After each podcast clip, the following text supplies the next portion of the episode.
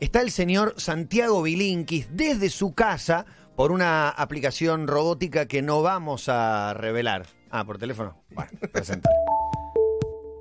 Bueno, Soy Santiago Bilinkis. soy un fascinado de la ciencia y la tecnología.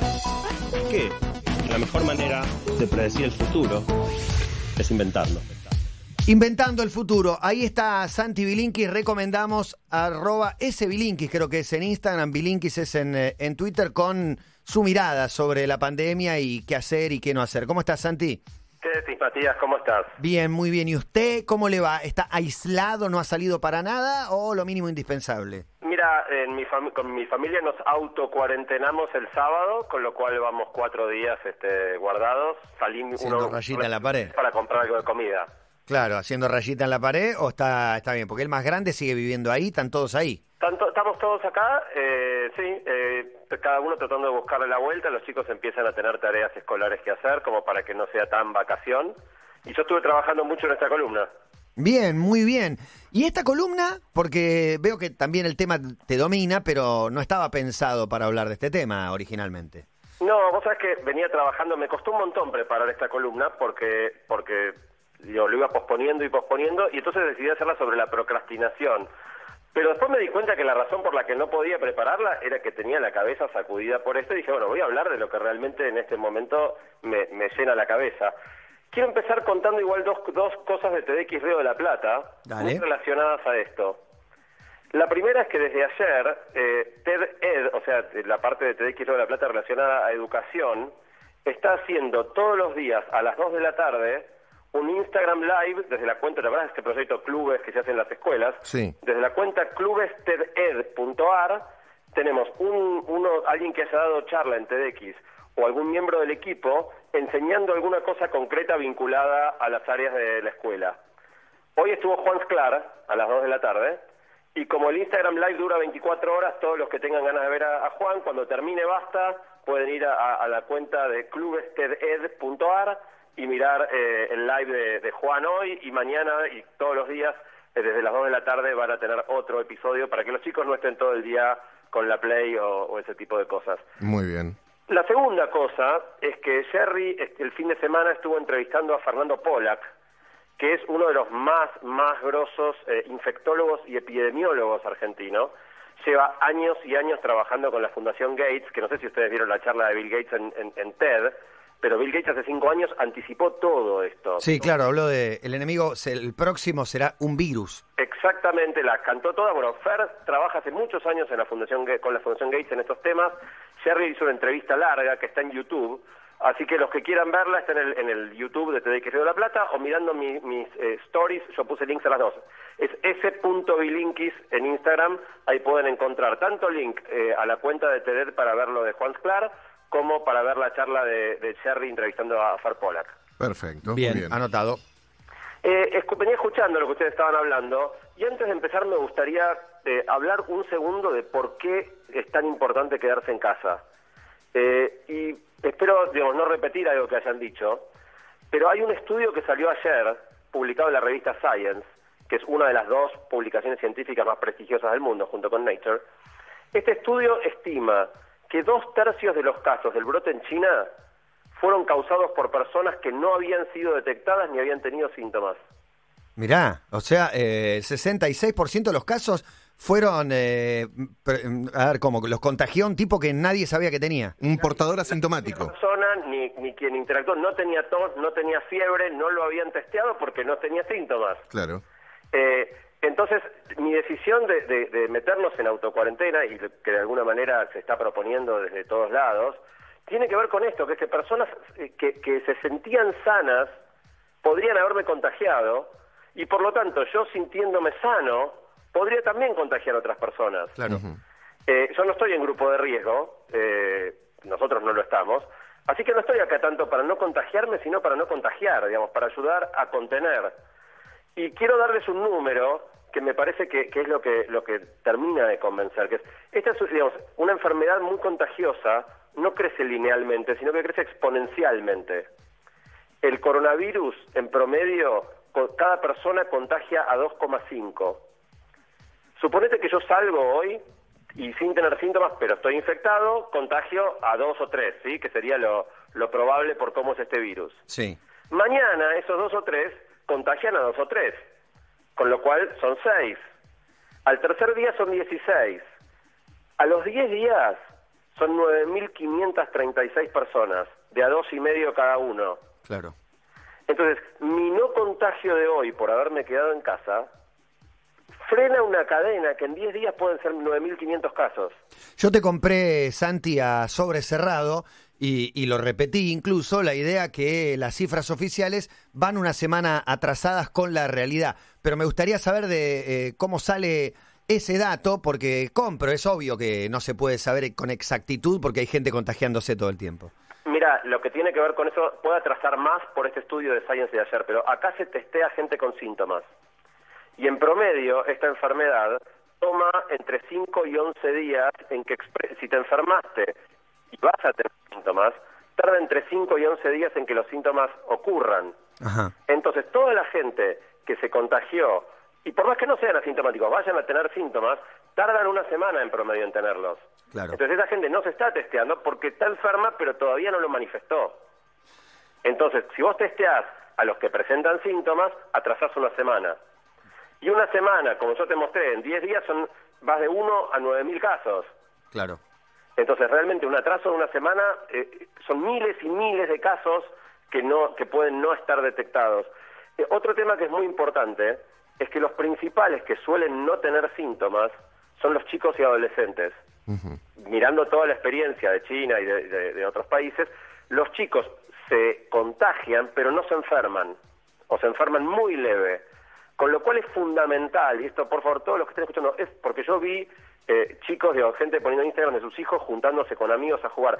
Si los chicos no van a la escuela es para quedarse en casa, no tienen que juntarse con nadie. Y también vi adolescentes armando planes, bueno, listo, ahora no hay facu, vamos a tomar una birra. No hay que salir, especialmente los chicos y adolescentes. Es muy importante cortar, porque de nuevo, una persona asintomática en 10 días son casi 10.000 casos que se pueden evitar. Lo más positivo de todo esto, viste que siempre se dice, eh, sería genial, sí, claro, con el diario del lunes, viste, como si uno supiera lo que va a pasar, qué piola. Acá tenemos el diario del lunes de, de cada dos semanas.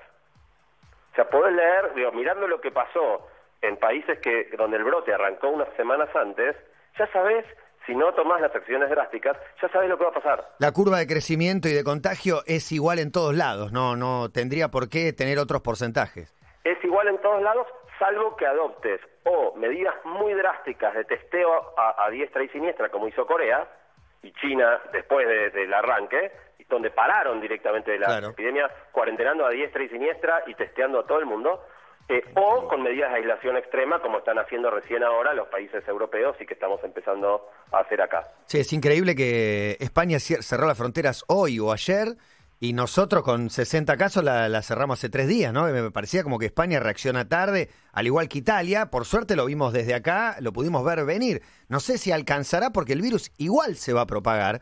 El tema es que lo haga eh, a menor velocidad. lo más lento posible. Eh, Paul Graham es uno de los más brillantes eh, gurús del emprendimiento a nivel mundial, un yankee, y dijo el otro una frase que a mí me encantó, que es cuando estás enfrentando un problema exponencial, el momento para actuar es cuando parece ridículamente temprano. Claro.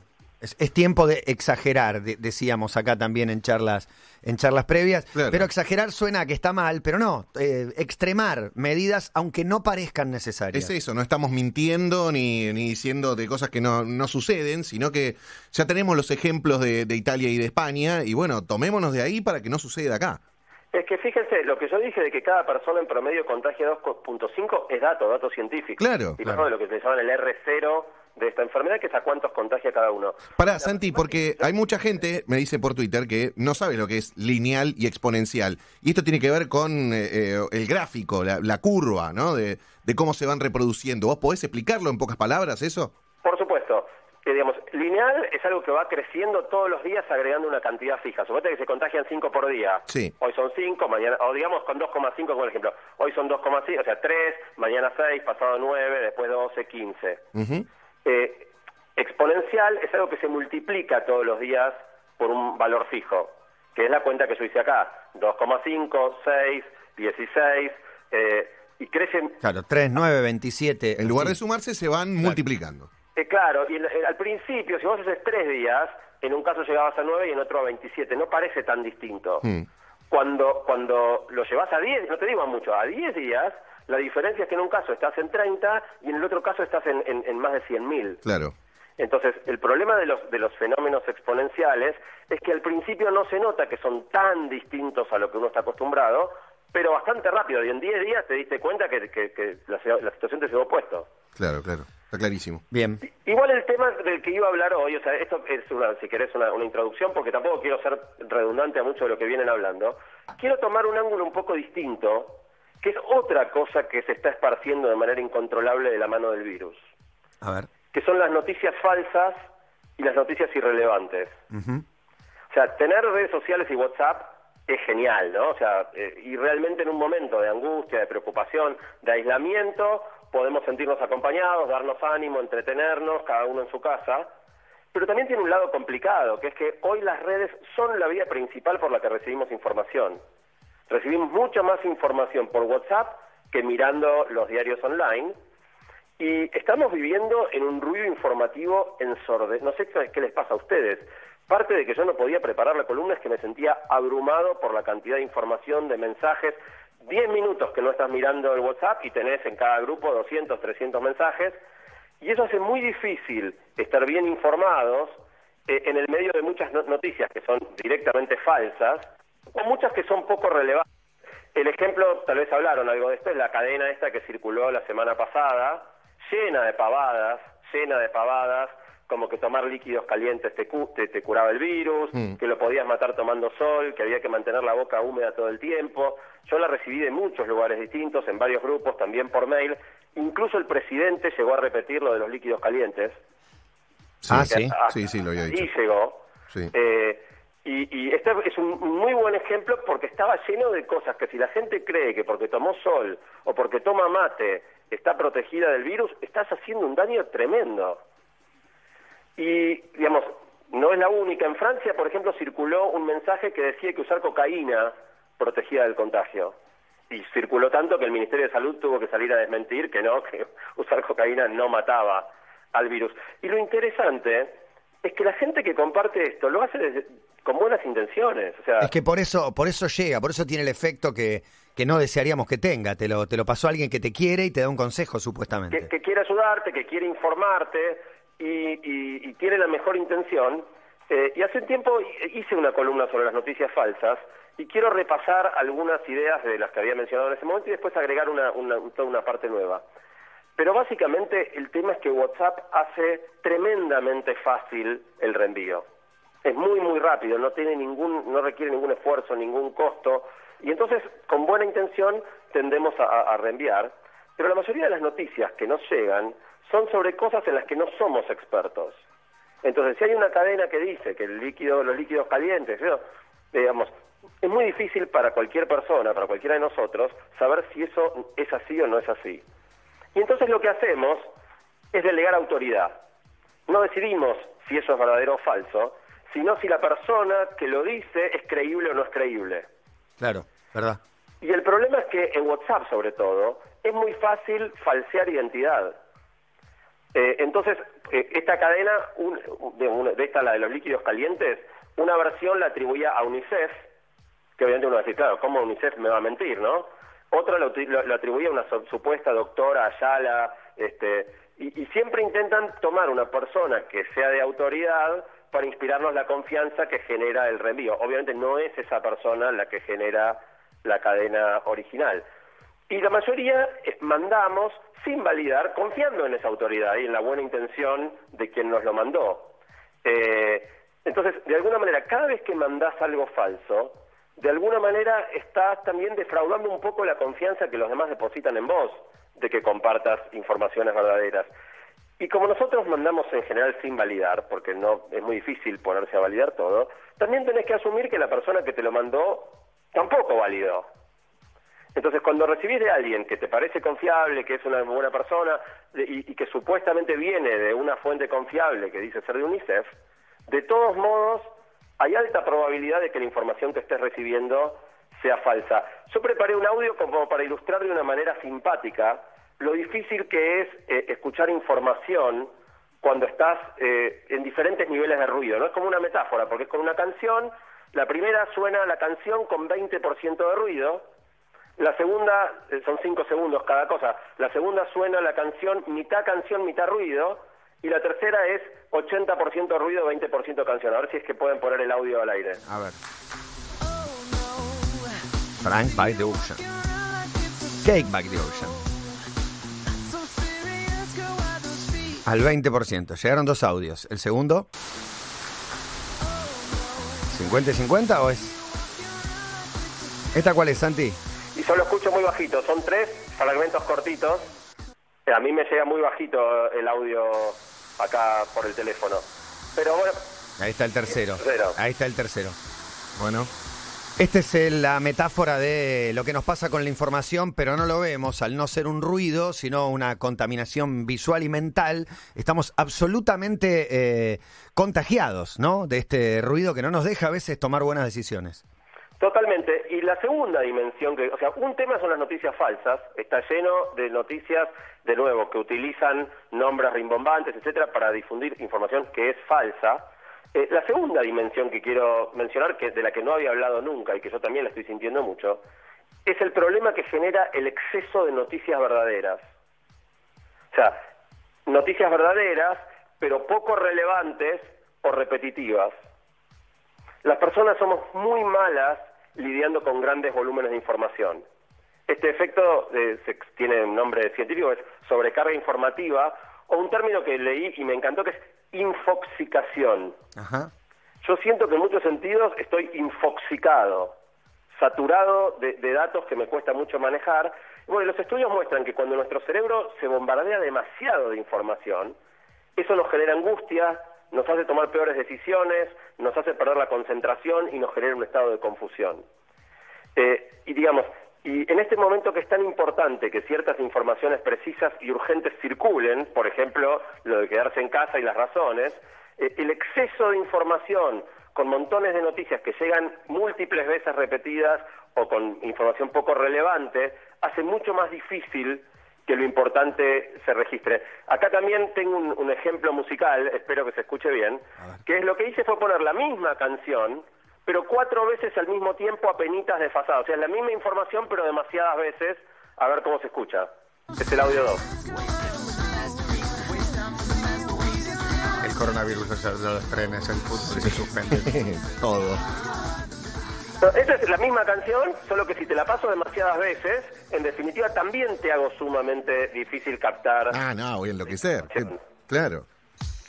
Y entonces, para, para terminar, me gustaría eh, dar algunas recomendaciones específicamente respecto de este tema del reenvío de información. Algunas las tomé de la página web de la ONG chequeado.com, eh, en la cual yo también eh, trabajo, hay recomendaciones que preparó Chequeado. La primera cuestión es que no reenviemos nada que no sepamos de primera mano que la fuente original es legítima, no importa quién te lo haya mandado. Sea, por más que te lo mande alguien que vos confiás y diga que viene de UNICEF, si tenés ganas, anda a la página de UNICEF, hace una búsqueda en Google, fíjate si UNICEF dice eso, pero si no, no reenviemos nada que no sepamos realmente que la fuente es legítima.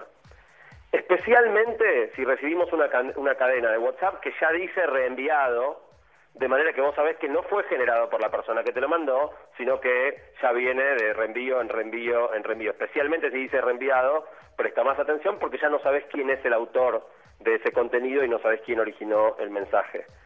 Hoy cualquiera prende el teléfono, graba un videíto o un audio diciendo que es el doctor Mongo y diciendo ser un experto y poniendo información a circular. Especialmente hay que ser cuidadoso con las alertas falsas. Eh, la- las cosas que son alertas, no uses tal medicamento, solo hay que difundirlas si de primera mano sabes que provienen de organismos oficiales para no crear miedo y confusión innecesaria. Durante bastantes días circuló que no había que usar ibuprofeno, yo no lo compartí porque no estaba seguro, ahora salió hoy la Organización Mundial de la Salud a decir no usen ibuprofeno, bueno listo, entonces no usemos ibuprofeno, pero recién compartirlo cuando encontrás que es una autoridad real la que lo está diciendo. Es muy importante porque hay mucha gente que, que, que pone su propia opinión como si fuera un hecho y una vez que, digamos, alguien especulando lo transmite como un hecho, eso empieza a difundirse y la gente cree que esa opinión tiene sustento.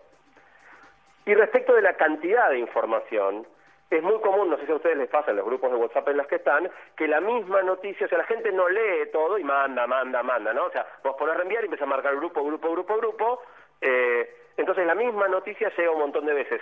No hay que mandar noticias eh, a, múltiples grupos sin tomarse el laburo de mirar que esa noticia no haya sido enviada antes. Si la fuente es legítima y el material es nuevo, igual tenés que preguntarte si agrega realmente una información distinta, novedosa a todo lo que ya se viene mandando eh, para evitar ser, ser eh, reiterativos.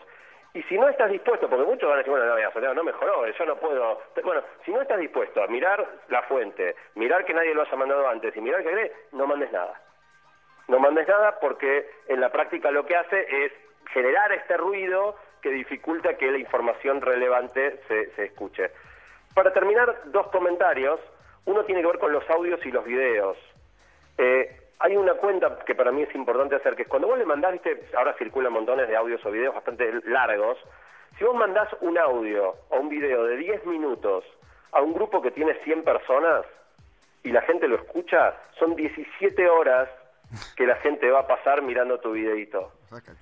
Eh, Entonces la pregunta es, ¿es un buen uso del tiempo? Por ahí sí, ¿eh? por ahí es un video espectacular, con información súper eh, clara, bien hecha, por una fuente relevante, pero siempre con las cosas que son largas de audio o de video, pregúntate cinco veces si realmente, o sea, la cuenta de cuántas horas estás comprometiendo a la gente que, a, que, a que gaste en eso para ver si es un buen uso. Y la última cosa, que es la más difícil de todas, es el humor. Obviamente circula cualquier cantidad de, de, de, chistes, de memes, hay gente muy, muy ingeniosa, y la verdad que algo que nos haga reír en un contexto de tensión muchas veces es muy bueno, relajar un poco, nos hace bien re reírnos, pero de nuevo el criterio vuelve a ser el mismo, ¿no? Demasiado chiste, demasiado meme, y en definitiva la gente pierde foco, se distrae en un momento donde ya de por sí estamos muy desbordados.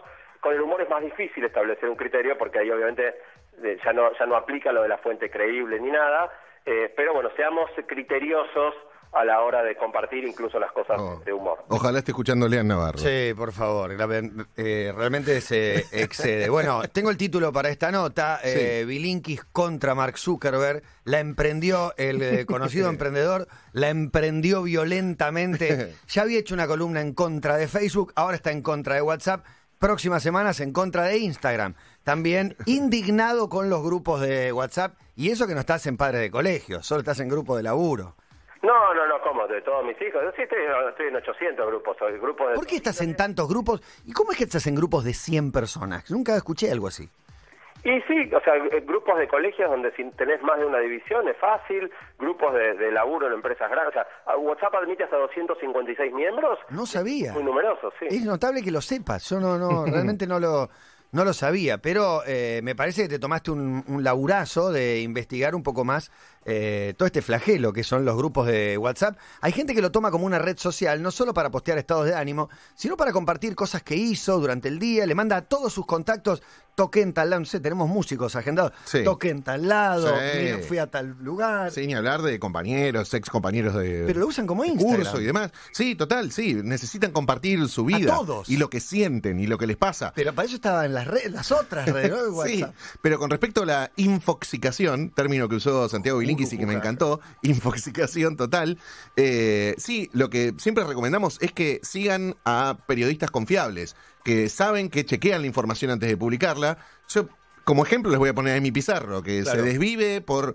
eh, Chequear. chequear mil veces la información antes de publicar un tweet o lo que sea. Y no confiar en la tía que te manda esto, que le manda a un conocido de un médico O el que está amigo, no sé o el amigo que es muy piola, pero que no tiene idea y que No. no chequea, que no chequea nada. Y los otros son los estamentos oficiales, el Ministerio de Salud, no sé, los lugares que verdaderamente te van a dar los datos reales que hay, que hay en el país, Santi.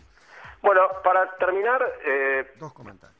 hay pocos momentos en los que uno sabe que está viviendo algo que va a estar en los libros de historia. Sí. Y yo creo que este probablemente sea uno de esos momentos, como el que le habrá tocado en su momento vivir la Primera o la Segunda Guerra Mundial, o ciertos, ciertos episodios así muy, muy clave.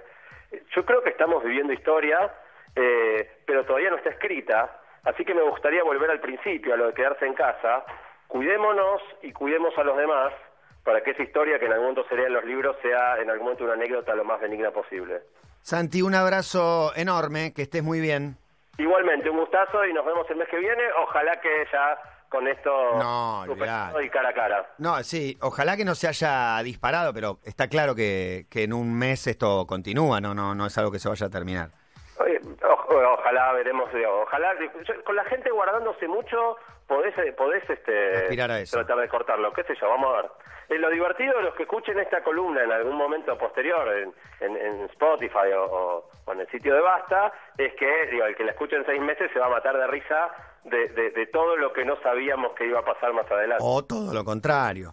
O to- o se- mirá cómo se quedó corto Bilinkis. Sí, por, por eso puede ser cualquiera de las dos cosas. No, igual me- que estaban y no, Estoy vaso medio lleno. no, no tenía ni idea de la que se venía. No, y está quien dice, bueno, nuestros hijos le van a contar a sus nietos que vivieron esta. Sos muy optimista también. Podría haber, de acá que tengan nietos, nuestros hijos, podrían pasar un montón de cosas, por decirlo de un modo, un modo suave. Bueno, Santi, buenísimo. Placer, muchachos.